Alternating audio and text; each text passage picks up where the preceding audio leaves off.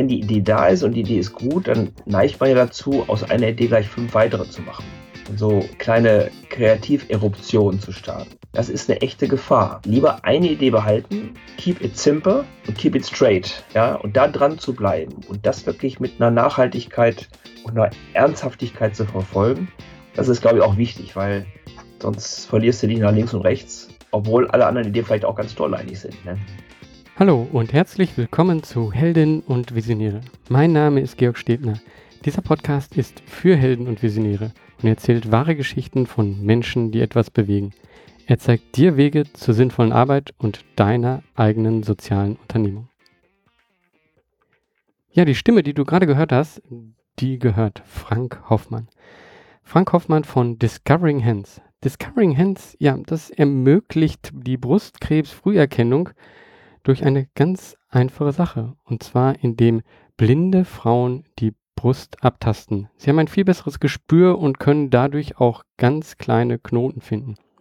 Und diese Idee, ja, die hatte Frank Hoffmann und die hat er Stück für Stück umgesetzt und hat daraus jetzt eine Unternehmung gebaut. Dieser Satz, den er gerade gesagt hat, den hat er gesagt, nachdem unser Gespräch schon zu Ende war. Aber ich wollte ihn euch nicht vorenthalten. Ich glaube, es ist ganz wichtig, Konzentriere dich auf eine Sache. Wofür stehst du und dein Unternehmen? Danke für den Tipp. Ja, und dann möchte ich auch direkt schon ins Interview einsteigen. Ich denke einfach, es ist ganz gut, wenn ihr jetzt hört, was Frank Hoffmann sonst noch alles zu erzählen hat. Er hat eine Menge Erfahrung mit Discovering Hands gesammelt und die gibt er dir jetzt weiter. Hallo Frank, du hast Discovering Hands gegründet. Ähm, ja, erstmal willkommen im, im, Podcast überhaupt. Ich freue mich hier zu sein. Hallo hier. ja, also du hast Discovering Hands gegründet ähm, und warst vorher schon als Arzt auch tätig. Ähm, vielleicht erzählst du mal ähm, so ein bisschen von dir erst ähm, und dann danach, was äh, Discovering Hands ist. Ja, gerne. Also ich bin tatsächlich in meinem früheren Leben als Arzt sozialisiert worden. Habe schon äh, 1978 Abi gemacht, habe dann in Düsseldorf studiert, habe mich zur, äh, zum Facharzt für Frauenheilkunde und Geburtshilfe weitergebildet und war dann seit 1993 in Duisburg niedergelassen.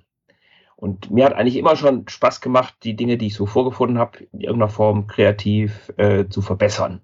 Und das hat dazu geführt, dass wir unsere Praxis in Duisburg in äh, den darauffolgenden Jahren äh, ausgebaut haben zu einer Praxis mit mehreren Ärzten. Wir haben letztendlich jetzt äh, vier Standorte, an denen wir eben zum Teil mit angestellten Ärzten, zum selbst äh, tätig sind.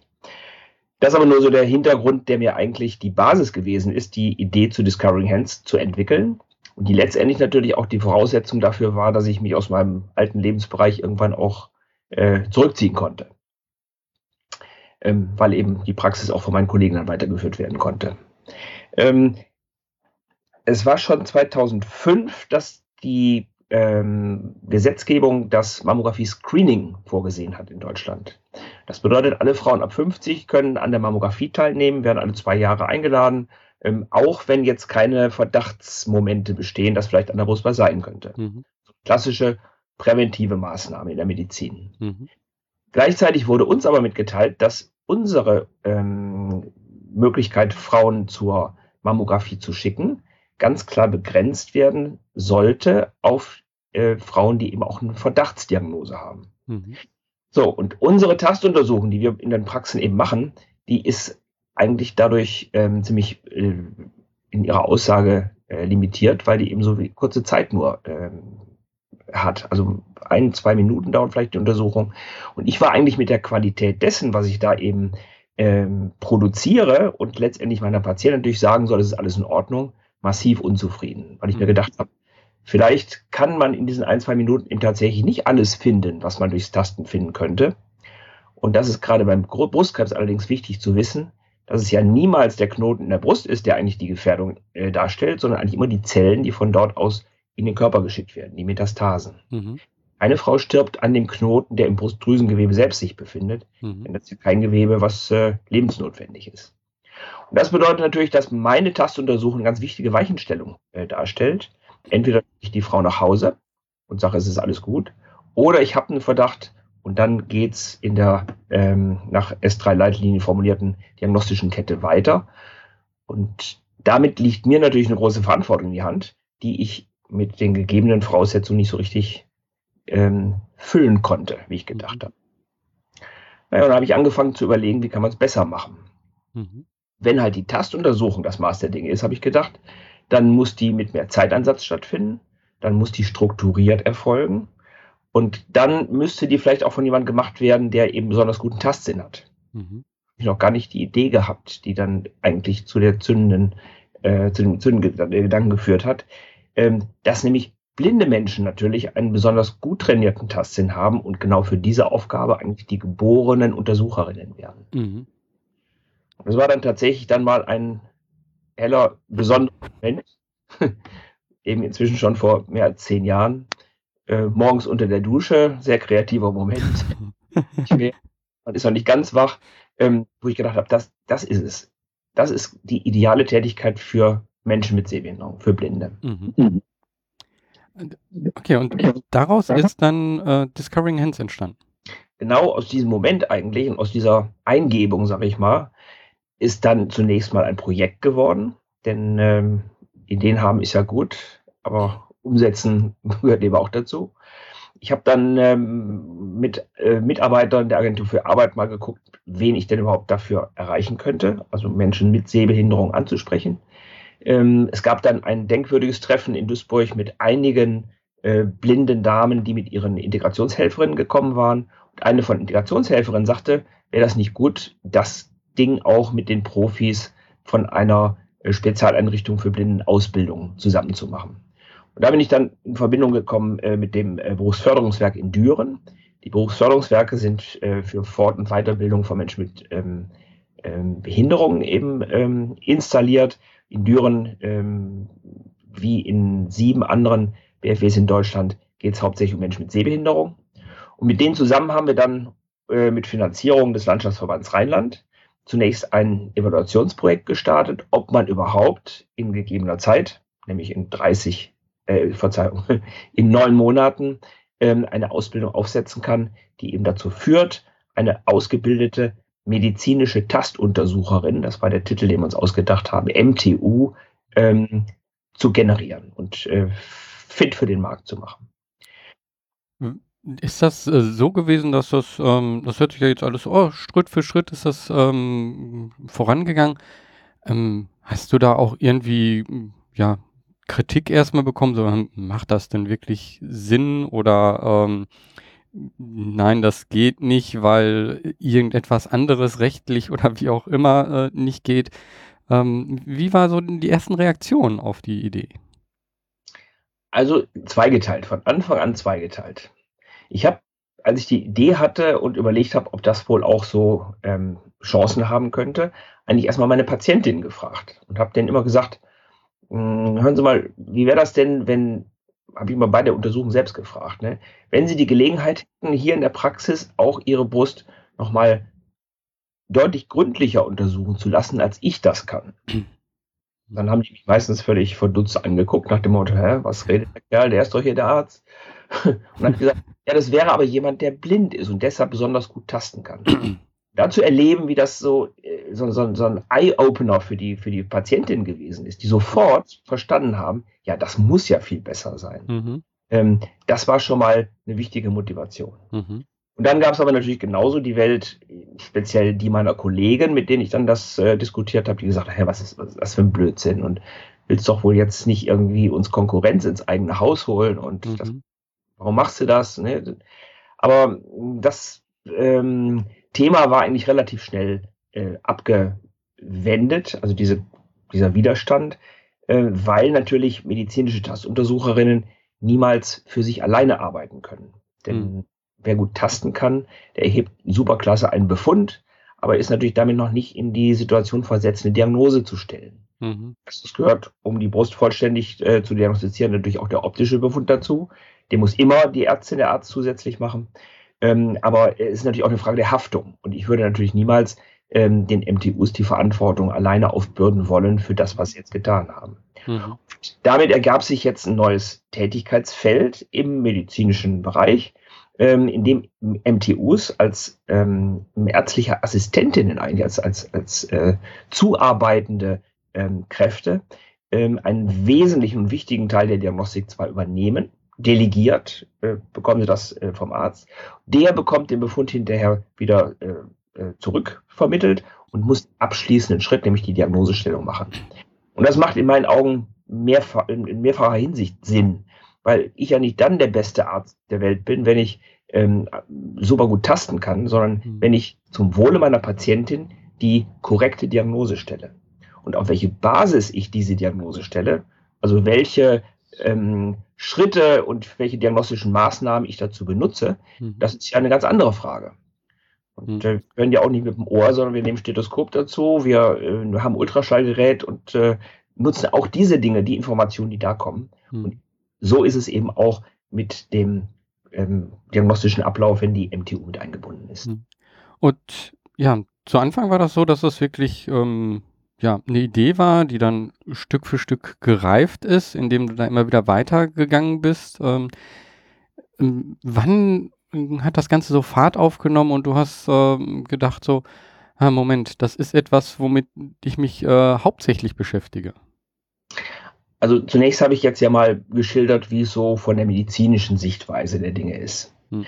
Ähm, was aber schon von Anfang an und sobald wir die ersten Damen eben in den Kurs aufgenommen haben äh, für die Ausbildung, für mich ein ganz wichtiger Treiber geworden ist, ist zu sehen, mit welcher Begeisterung, mit welcher Motivation und mit welchem Ehrgeiz auch die Ausbildungskandidatin unserer MTUs mhm. äh, diese neue Tätigkeit angenommen haben. Mhm. Natürlich haben sie anfangs oft eine gewisse Scheu gehabt. Ich soll das jetzt entscheiden und kann ich das überhaupt?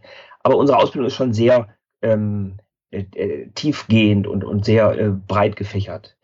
Äh, abgesehen von der Tast äh, ähm, äh, Systematik, die sie natürlich lernen, diese KBUB, wie wir das genannt haben, klinische Brustuntersuchung durch blinde Menschen, ähm, lernen die eine Menge Kommunikation, über 200 Stunden Kommunikationstraining. Mhm. Ähm, sie lernen eigentlich alles, was man zum Thema Brustgesundheit und Brustkrankheit auch zu den diagnostischen und therapeutischen Verfahren wissen muss um Patientin immer auch Rede und Antwort zu stehen. Mhm. Und die Untersuchung selbst dauert mindestens 30 Minuten, wenn die Brust groß ist, 40 bis 50 Minuten. Und damit schafft das auch eine völlig andere Situation für die Patientin und natürlich auch für die MTU, wo mhm. sehr in Ruhe und auf einer sehr äh, und sehr ähm, kooperativen Art und Weise ähm, die äh, Tastuntersucherin und die Patientin umgehen miteinander. Und ähm, MTUs auch erleben, wie positiv sie bewertet werden. Es wird ja eine völlig andere Perspektive auf Behinderung plötzlich äh, variiert. Hm. Denn äh, niemand sieht jetzt in einer Tastuntersucherin die, ich sage mal in Anführungsstrichen, arme blinde Frau, sondern die professionelle, perfekte Tastuntersucherin. Und das ist äh, mit Wertschätzung verbunden, es ist mit einem sehr hohen Maß an, äh, an äh, Anerkennung verbunden und das ist gerade, glaube ich, für die Frauen, die oft genug in ihrem Leben durch die Erblindung, die ja meist dann fortschreitend ist, ähm, eine Menge alter Kontakte und Sozialkontakte äh, eher verloren haben. Ähm, eine echte Bereicherung, da wieder in eine ähm, ja, in ein neues Netzwerk an Beziehungen auf einer professionellen Ebene hineinzuwachsen. Mhm. Marie-Louise Voll äh, hat mir damals mal gesagt, ich kann jetzt nicht mehr in die Welt gehen, aber das ist nicht so schlimm, jetzt kommt die Welt ja zu mir. Fand ich sehr schön. ja. ähm, das hört sich jetzt so, dass das alles so unheimlich gut und einfach ineinander äh, verzahnt äh, war. War das so am Anfang, ähm, so die Personen zusammenbringen ähm, und äh, dann wirklich äh, die ersten Tests zu machen, wo ja im Endeffekt noch gar nicht klar war, wie ist jetzt, also ihr habt ja jetzt im Endeffekt schon einen fertigen Ablauf, äh, es ist ganz klar, wie das Ganze funktioniert. Wie war so der Beginn davon? Ähm, weil ich hm. glaube, es sind viele, die so zuhören und denken so, ah ja, wunderbar, einfach, äh, aber bei mir ist das ja viel komplizierter. Und ähm, wie war das für dich am Anfang? Ja, Botschaft an alle, die jetzt zuhören. Im Nachhinein sieht das wirklich alles total geradlinig aus. Und ich glaube, das zeichnet auch äh, Projekte, ähm, die von einer guten Idee ausgehen und die eine gute ähm, Basis haben, eben auch aus. ähm, dass eben am Ende eine geradlinige Entwicklung daraus äh, ablesbar ist. Aber äh, wenn man prospektiv guckt, ist das nur eine Fahrt in den Nebel. Also äh, ich habe zu keinem Zeitpunkt eigentlich sicher gewusst, wie der nächste Tag, die nächste Woche, der nächste Monat aussehen würde. In dieser frühen Projektphase, wo gemerkt. Ähm, ich habe zum Teil ähm, ja mit allen Kräften gerudert auf ein Ziel, was ich gar nicht sehen konnte, was aber immer spürbar gewesen ist. Wir haben ja immer die klare Vision gehabt, wo wir hinwollen. Wie wir es umgesetzt bekommen und wer uns dabei unterstützen kann und wie wir bestimmte Probleme lösen, das war von Mal zu Mal wieder neu unklar. Und eigentlich habe ich ähm, mir da einen Spruch zu Herzen genommen, den ich sehr schön finde, der so aus dem Asiatischen äh, kommt. Das Wasser findet seinen Weg. Man muss es nur fließen lassen. Mhm. Du kannst planen, wie du willst, und du kannst denken, ich muss diesen Weg jetzt machen. Das, manchmal gelingt es einfach nicht. Mhm. Ja, dann lass, verwende nicht Energien drauf, was ändern zu wollen, was sich nicht ändern lässt. Finde einen anderen Weg. Mhm. Das Wasser fließt und es findet seinen Weg. Und dann wirst du feststellen, dass du eben nach einer gewissen Zeit äh, trotzdem da angekommen bist, wo du eigentlich hin wolltest. Mhm. Und geht es nicht links um den Berg rum, geht es rechts rum und wenn es nicht um den Berg rumgeht, musst du halt drüber steigen. Aber auch dann kommst du auf der anderen Seite an. Und, und die, du hattest gerade eine Vision ähm, im Endeffekt äh, angesprochen. Das war auch wichtig im Endeffekt, um andere mit reinzubringen, denke ich. Äh, um, um den ganz klar zu erklären, so das ist das Ziel äh, und da wollen wir hin. Ähm, war das hilfreich? Ähm, ich glaube, es ist immer sehr hilfreich, wenn du eine leicht zu vermittelnde Vision hast. Und ich glaube, gerade bei Discovering Hands äh, liegt das so sehr auf der Hand, dass eben eine besondere Begabung mhm. aus einer Behinderung entstanden ist eigentlich, im besten Fall eben wirklich lebensrettend sein kann. Mhm. Wenn du den Zusammenhang mit frühem Erkennen von Brustkrebs und Heilen oder späten Erkennen von Brustkrebs und dann eben vielleicht ähm, nicht mehr heilen können äh, mhm. im Hinterkopf hast. Und gleichzeitig das aber zu verbinden mit der Chance für ganz viele Menschen, auch ähm, sich zu konfrontieren mit Menschen mit Behinderung, die anders zu erleben, also so im äh, gesellschaftlichen Normalzusammenhang vielleicht üblich ist. Und damit auch die Botschaft zu geben, dass jeder Mensch seinen Anteil äh, am Wohl der Gemeinschaft haben kann und etwas beitragen kann. Das finde ich einfach ganz wichtig. Und das ist für mich dann auch, und ich glaube für alle, die äh, sich mit mir um dieses Projekt bemühen, äh, ein Stückchen Lebensaufgabe. Denn das ist tatsächlich in meinen Augen oder in unseren Augen wert, der uns auch eigentlich überdauern wird. Mhm. War es eigentlich schwer, ähm, so die Idee zu finanzieren? Also momentan kann ich mir jetzt gar nicht so vorstellen, was da wirklich irgendwie eine Schwierigkeit war, aber vielleicht übersehe ich ja etwas. Äh, wie war das mit der Finanzierung ähm, dann von dem Projekt im Endeffekt? Also ich glaube, ähm, ich kann guten Wissen sagen, dass die Finanzierung immer ein Thema gewesen ist und immer auch mit Schwierigkeiten verbunden war. Mhm. Dass jeder andere Unternehmer und Sozialunternehmer auch kennt. Das Geld liegt ja nicht auf der Straße und bei 100 Angeboten, die sich vielleicht irgendwo ergeben, wenn es überhaupt 100 sind, bleiben zum Schluss drei über, mit denen du ernsthaft verhandelst und dann findest vielleicht einen, mit dem du dann auch äh, dann handelseinig wirst. Jedenfalls in der Startphase. Mhm. Und wenn ich überlege, dass wir ähm, nachdem die Projektphase abgeschlossen war, das war so, äh, weil es noch ein zweites Folgeprojekt gegeben hat, dann 2010, wir überhaupt nicht wussten, wie das ganze Ding weitergehen sollte.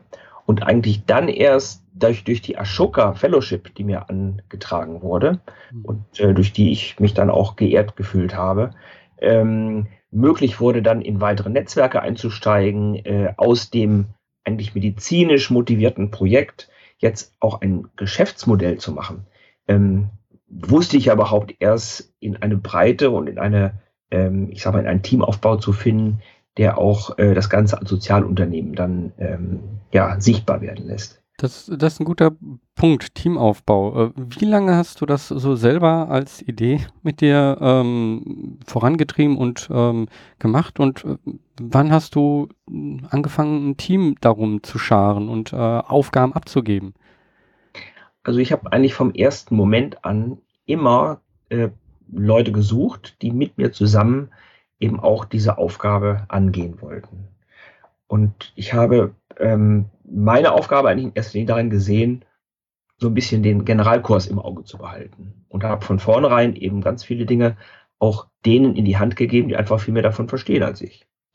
Ähm, das heißt nicht, dass es ein Team für die ganze äh, Projektentwicklung jetzt gewesen ist. Verschiedene Aufgaben, verschiedene ähm, Entwicklungsphasen erfordern auch unterschiedliche Teams. Und es ist durchaus richtig, vielleicht manchmal ein bisschen mit Wehmut verbunden, aber äh, nicht zu verhindern, dass man sich manchmal auch von bestimmten Konstellationen, die für eine Zeit erfolgreich waren und gut waren, dann auch wieder trennen muss, wenn man in andere Bereiche hineingeht. Mhm. Äh, ich hatte beispielsweise äh, ein sehr gut funktionierendes Projektteam, ein, ähm, mit der ähm, mit Mitarbeitern der Ärztekammer Nordrhein zusammen, mit einem ähm, Projektmanager hier vor Ort, dem Berufsförderungswerk in Düren, äh, der Universitätsfrauenklinik äh, in Essen für die erste Projektphase. Aber in dieser Konstellation hätte ich jetzt nie das Sozialunternehmen Discoverings aufbauen können. Und auch äh, enge äh, Begleiter in dieser mhm. ersten Phase wären nicht die richtigen gewesen, jetzt wirklich den nächsten Schritt zu tun und ein Sozialunternehmen zu gründen und da eben einzusteigen. Mhm. Und auch da ist es natürlich so, dass in verschiedenen Entwicklungsphasen verschiedene Qualifikationen von, von Teammitgliedern auch gebraucht werden. Mhm da hm, bin ich eigentlich sehr glücklich, dass ich immer zum richtigen Zeitpunkt auch die richtigen Menschen äh, gefunden habe, die an meinem Weg gestanden haben und da mitgegangen sind. Mhm. Ähm, gibt es irgendeinen Moment, äh, wo du sagst, so in diesem Projekt, ähm, da ist dann was passiert und da habe ich gemerkt, so ich bin auf dem richtigen Pfad und das geht jetzt äh, weiter. Also neben dem unter der Dusche, dieser Idee wahrscheinlich alleine, das war wahrscheinlich schon so ein toller Moment, aber ähm, so wirklich in der Anwendung dann auch. Äh, ähm, ja, äh, auf verschiedenen Stufen gab es verschiedene Momente, die einem dann natürlich auch, die mir gezeigt haben, dass ich auf dem richtigen Weg bin. Äh, der stärkste Moment ist aber eigentlich wirklich der gewesen, als ich diese Idee hatte. Das war wirklich wie so eine Eingebung. Und es war verbunden mit so einer Art, ähm, ich will nicht sagen äh, Befehl, aber so eine Art Aufforderung. So, und das machst du jetzt. Hm. Das, als ob ich es gehört mhm. hätte, hätte ich fast gesagt. Und es fühlte sich so, so richtig an, ja. Und ich glaube, dass es vielen Menschen genauso geht, dass sie zu einem bestimmten Zeitpunkt mal so ein Erlebnis haben, wo sie einfach in dem Moment wissen, das muss ich jetzt machen. Und mir ist es äh, auch in meinem früheren Leben äh, schon zweimal so gegangen, dass ich genau dieses Gefühl so in mir hatte und dem auch wirklich blind getraut habe, obwohl ich eigentlich nicht genau wusste, wie alles gehen würde. Und das waren immer die besten Entscheidungen meines Lebens.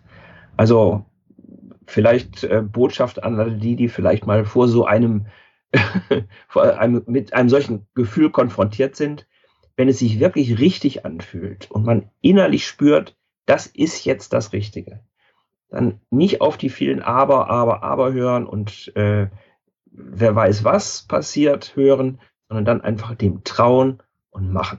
Mhm. Diamanten muss man nicht suchen, Diamanten muss man finden. Mein Endsatz äh, in dem Podcast ist, äh, mach was, beweg was. Also äh, einfach starten ähm, und alles andere gibt sich schon. Vielleicht auch da der Punkt bei dir. Also du warst vorher Arzt und jetzt bist du ja Unternehmer, Sozialunternehmer. Das ist ja schon irgendwie eine andere Aufgabe. Wie war für dich so dieser Wandel dorthin? Ja, ähm, hat natürlich verschiedene Aspekte einmal bin ich mit dem, was ich jetzt als Sozialunternehmer tue, natürlich weiter in dem medizinischen Feld unterwegs. Was sicher hilft, auch in der Mission. Auf der anderen Seite mich natürlich auch nicht völlig trennt von dem, was ich eben früher gemacht habe. Mhm. Trotzdem natürlich jede Menge weiterer ähm, Möglichkeiten und Horizonte ähm, äh, gibt, die für mich persönlich eine, also eine echte, tiefe, befriedigende Bereicherung sind.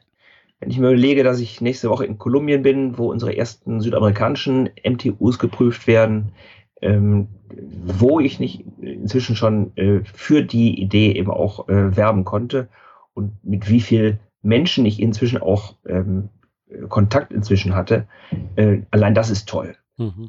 Dann aber auch zu sehen, wie so ein Modell in anderen Bereichen äh, tatsächlich auch noch einen höheren Social Impact generieren könnte, als es das in Deutschland tut. Mhm. Wenn Länder wie Mexiko denke, wo äh, die Auffindungsgröße von äh, Brustkrebstumoren 5 Zentimeter ist.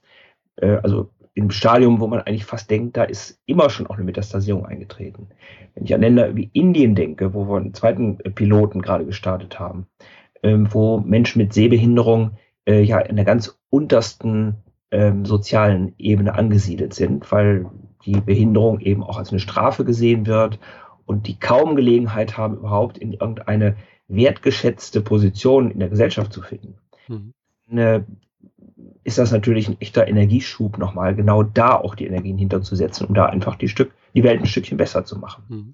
Das und das zweite war natürlich, ähm, gerade wenn du jetzt eben doch die 50 überschritten hast und eigentlich dich in deinem Beruf ja auch relativ ja, gut eingelebt hast, ähm, dann nochmal wirklich die Ärmel hochzukrempeln und alles das, was du dir schon so erarbeitet hast, auch ein Stückchen wieder gehen zu lassen und auch loszulassen und auch dich auf eine Unsicherheit wieder einzustellen. Das ist natürlich auch ein finanzielles Risiko, was man trägt.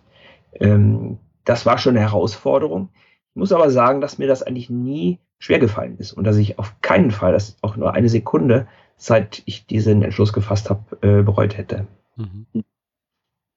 Ähm, ja, also ich bin ja auch jemand, der sehr spät gründet. Also ich war die ganze Zeit Angestellter und äh, bin jetzt auch über 40 und habe gegründet. Also äh, kann ich vollkommen verstehen. Und ich glaube, es gibt viele Menschen, die einfach auch vielleicht noch nicht mal froh sind in ihrem, ihrem Job. Äh, du schienst ja jetzt auch trotzdem noch sehr glücklich zu sein mit dem, was du machst, aber die einfach äh, da nochmal was bewegen wollen. Und ich glaube, es ist äh, wichtig, jemanden so wie dich zu sehen oder andere. Eben, ich habe äh, auch mit Ralf Sange gesprochen, die einfach später nochmal was ganz anderes gestartet haben. Und ähm, ich glaube, wir sind einfach in einer Gesellschaft, wo das äh, fast jederzeit noch möglich ist. Ähm, man muss einfach nur den Mut haben und das zu machen.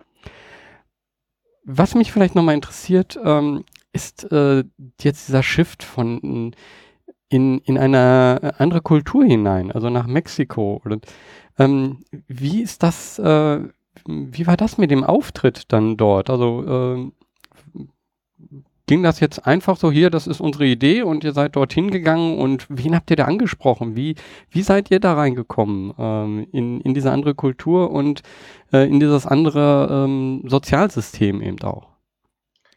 Ähm, einer meiner weiteren Glaubenssätze heißt, es gibt keine Zufälle. Und äh, wenn ich mir unseren Weg äh, über die deutschen Grenzen hinaus jetzt äh, nochmal so äh, Revue passieren lasse, dann ist eigentlich äh, ist immer so gewesen, dass im richtigen Moment die richtigen Kontakte auch auf mich zugekommen sind, ohne dass ich die jetzt proaktiv äh, versucht habe, planerisch mir zu erarbeiten und drauf zuzugehen. Ähm, wichtiger äh, Kontakt ist gewesen äh, natürlich über das Ashoka-Netzwerk. Hm. Ähm, und ein weiterer wichtiger Kontakt ist auch äh, über die Zero Project Conference und das Zero Project in, in Österreich. Ähm, eine ähm, Konferenz, die äh, die Policies für Menschen mit Behinderung in den Staaten dieser Welt äh, überprüft und verfolgt. Und einmal Jahr die ähm, entsprechenden Ansprechpartner aus Politik und Verbänden und ähm, Interessensvertretungen zusammenbringt um da eben ein, eine, ein, ein äh, State of the Art zu formulieren und eben auch äh, den Blick auf besonders geeignete Lösungen äh, zu lenken. Hm. Martin Essel mit seiner ähm, Essel Foundation ist da maßgeblich dran beteiligt. Und über äh, die Kontakte nach Österreich war dann auch möglich, äh, den ersten Franchise-Nehmer zu finden. Denn ähm, wir haben schon relativ früh über Ashoka, äh, über den Globalizer die Chance gehabt, uns Gedanken zu machen, was wäre denn, wenn diese Idee in ein anderes Land gebracht werden sollte? Wie müsste das denn funktionieren? Mhm. Das ist ein Riesenberg. Äh, so faszinierend der erste Gedanke ist, stell dir mal vor, es gäbe auch MTUs in Österreich oder in einem anderen Land. Ähm, so kompliziert ist natürlich der Weg dahin. Und das war nochmal, also wirklich wie ein zweites Haus bauen, nicht wie ein mhm. zweites Zimmer einrichten. Wir haben ähm, zu einem Zeitpunkt, wo wir eigentlich auch mit unserem deutschen Modell lange noch nicht jetzt in trockenen Tüchern waren, parallel begonnen, uns Gedanken zu machen, wie das Ganze geht.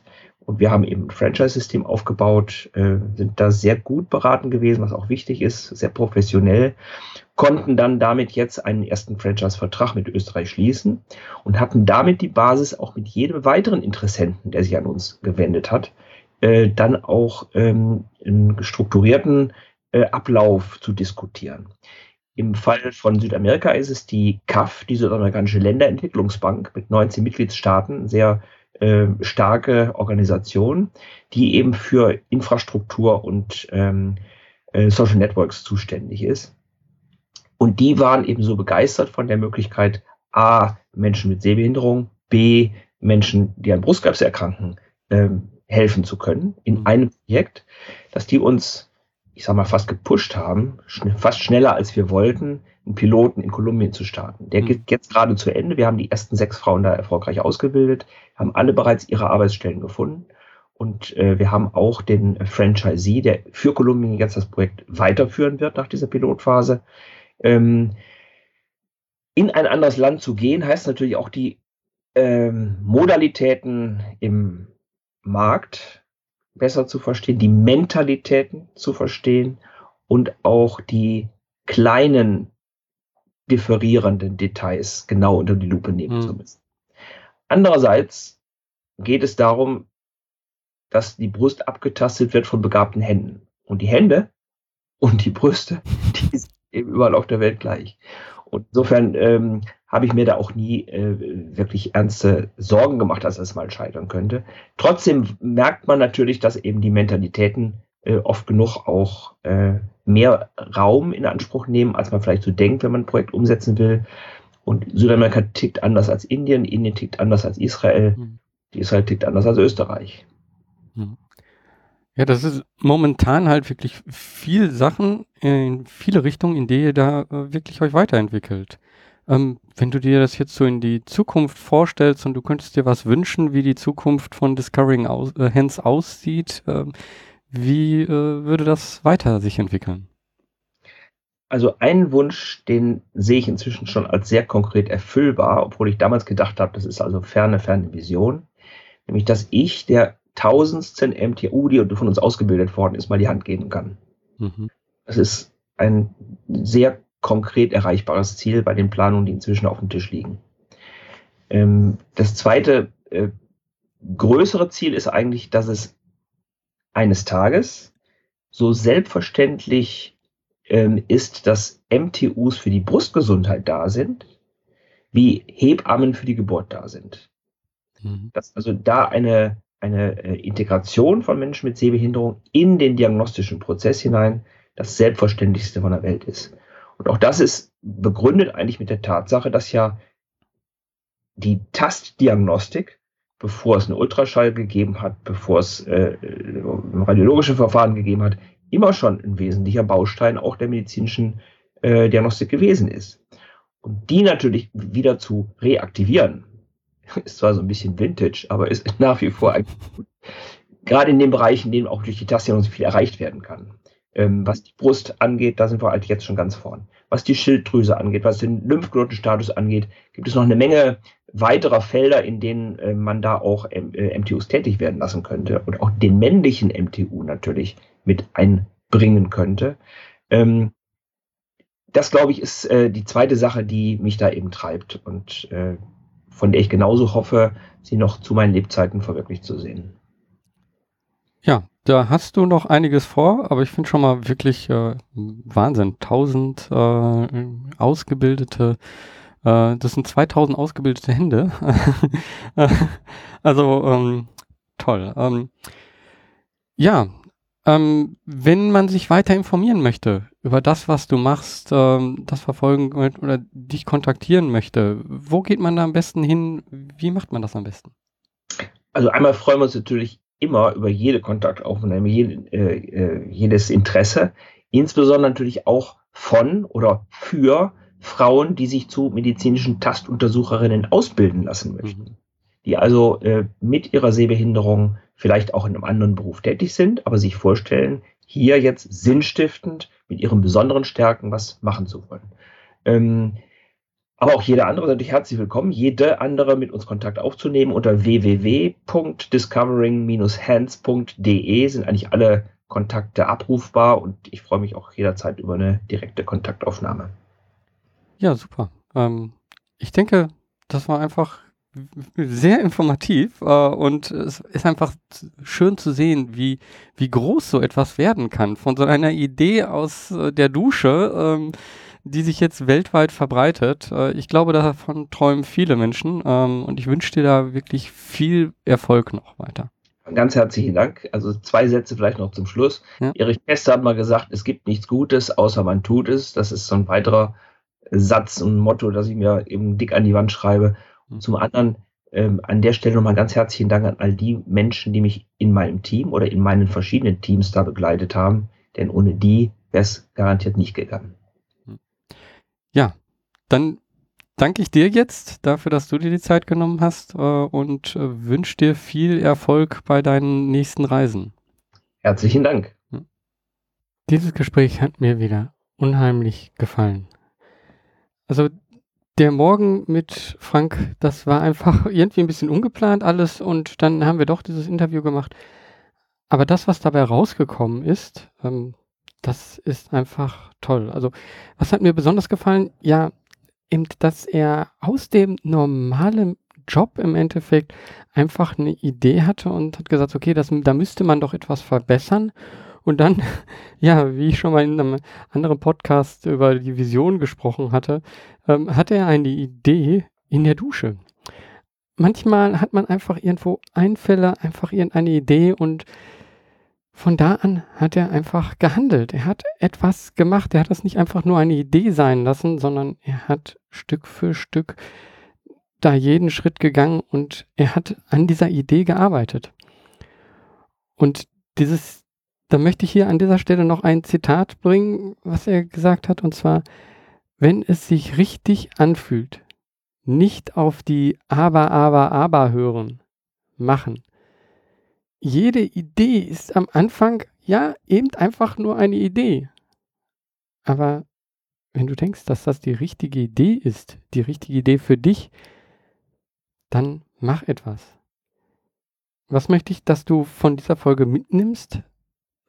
Ja, ich glaube, Discovering Hands zeigt sehr gut, wie wichtig eine einfache Vision ist. Wie wichtig es ist, dass man seine Idee verbreiten kann. Wenn das simpel ist und einfach, dann werden sich auch andere Menschen finden und dann werden sich Pan Partner finden mit ähnlichen Zielen. Gegebenenfalls sucht man auch direkt danach. Schau nach Partnern und guck, wer kann dir behilflich sein.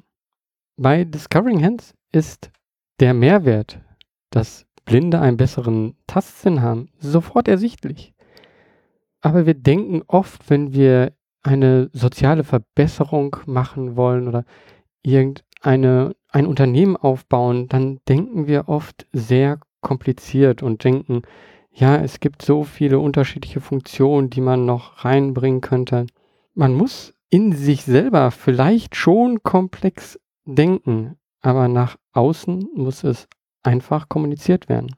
Auf der einfachsten Ebene haben wir Menschen doch sehr viel gemeinsam. Wie hat es Frank so gut gesagt? Die Brüste und die Hände sind überall die gleichen.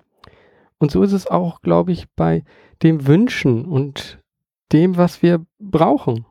Das ist alles sehr ähnlich überall auf der Welt oder eben auch bei dir in der kleinen Umgebung. Also konzentrier dich mit deiner sozialen Unternehmung auf solche einfachen Dinge, damit jeder sie irgendwie verstehen kann. Dass dahinter vielleicht ein komplexes Gebilde steht, das, das ist irgendwie klar. Das ist bei jeder Unternehmung so. Sie sollte nach außen einfach zu erklären sein, aber nach innen schon komplexe Funktionen und komplexe Dinge ermöglichen. Im Fokus sollte aber eben eine Sache sein, die sich simpel beschreiben lässt. Vielleicht bist du mit deiner Unternehmung noch nicht dort angekommen. Dann ist das nicht schlimm. Mach einfach weiter. Aber such weiter nach diesem Fokus und such weiter nach deiner Vision. Denn das wird dich voranbringen. Und da bin ich auch schon am Ende dieser Folge. Ich hoffe, du konntest wieder viel mitnehmen. Und ja, ich bedanke mich fürs Hören und ich würde mich unheimlich freuen, wenn du per iTunes eine Rezension hinterlässt. Ich weiß, das ist leider etwas kompliziert. Man muss erst auf dem Link in den Show Notes gehen, dann ähm, von dort aus iTunes öffnen. Das Ganze muss eben auch noch am Computer sein. Und dann in dem Reiter Rezession kann man eine Rezession eingeben. Also es sind schon viele Schritte. Ich verstehe das. Aber das würde mir und allen anderen, die soziale Unternehmungen starten, weiterhelfen. Ich glaube, es gibt noch so viele Menschen, die von dem, was hier andere soziale Unternehmer erzählen, lernen können und damit noch schneller wachsen können. Und wenn du mich dabei unterstützen willst, dann hinterlass bitte eine Rezension bei iTunes. Danke. Ansonsten wünsche ich dir viel Erfolg. Mach was, beweg was. Dein Georg Stedner.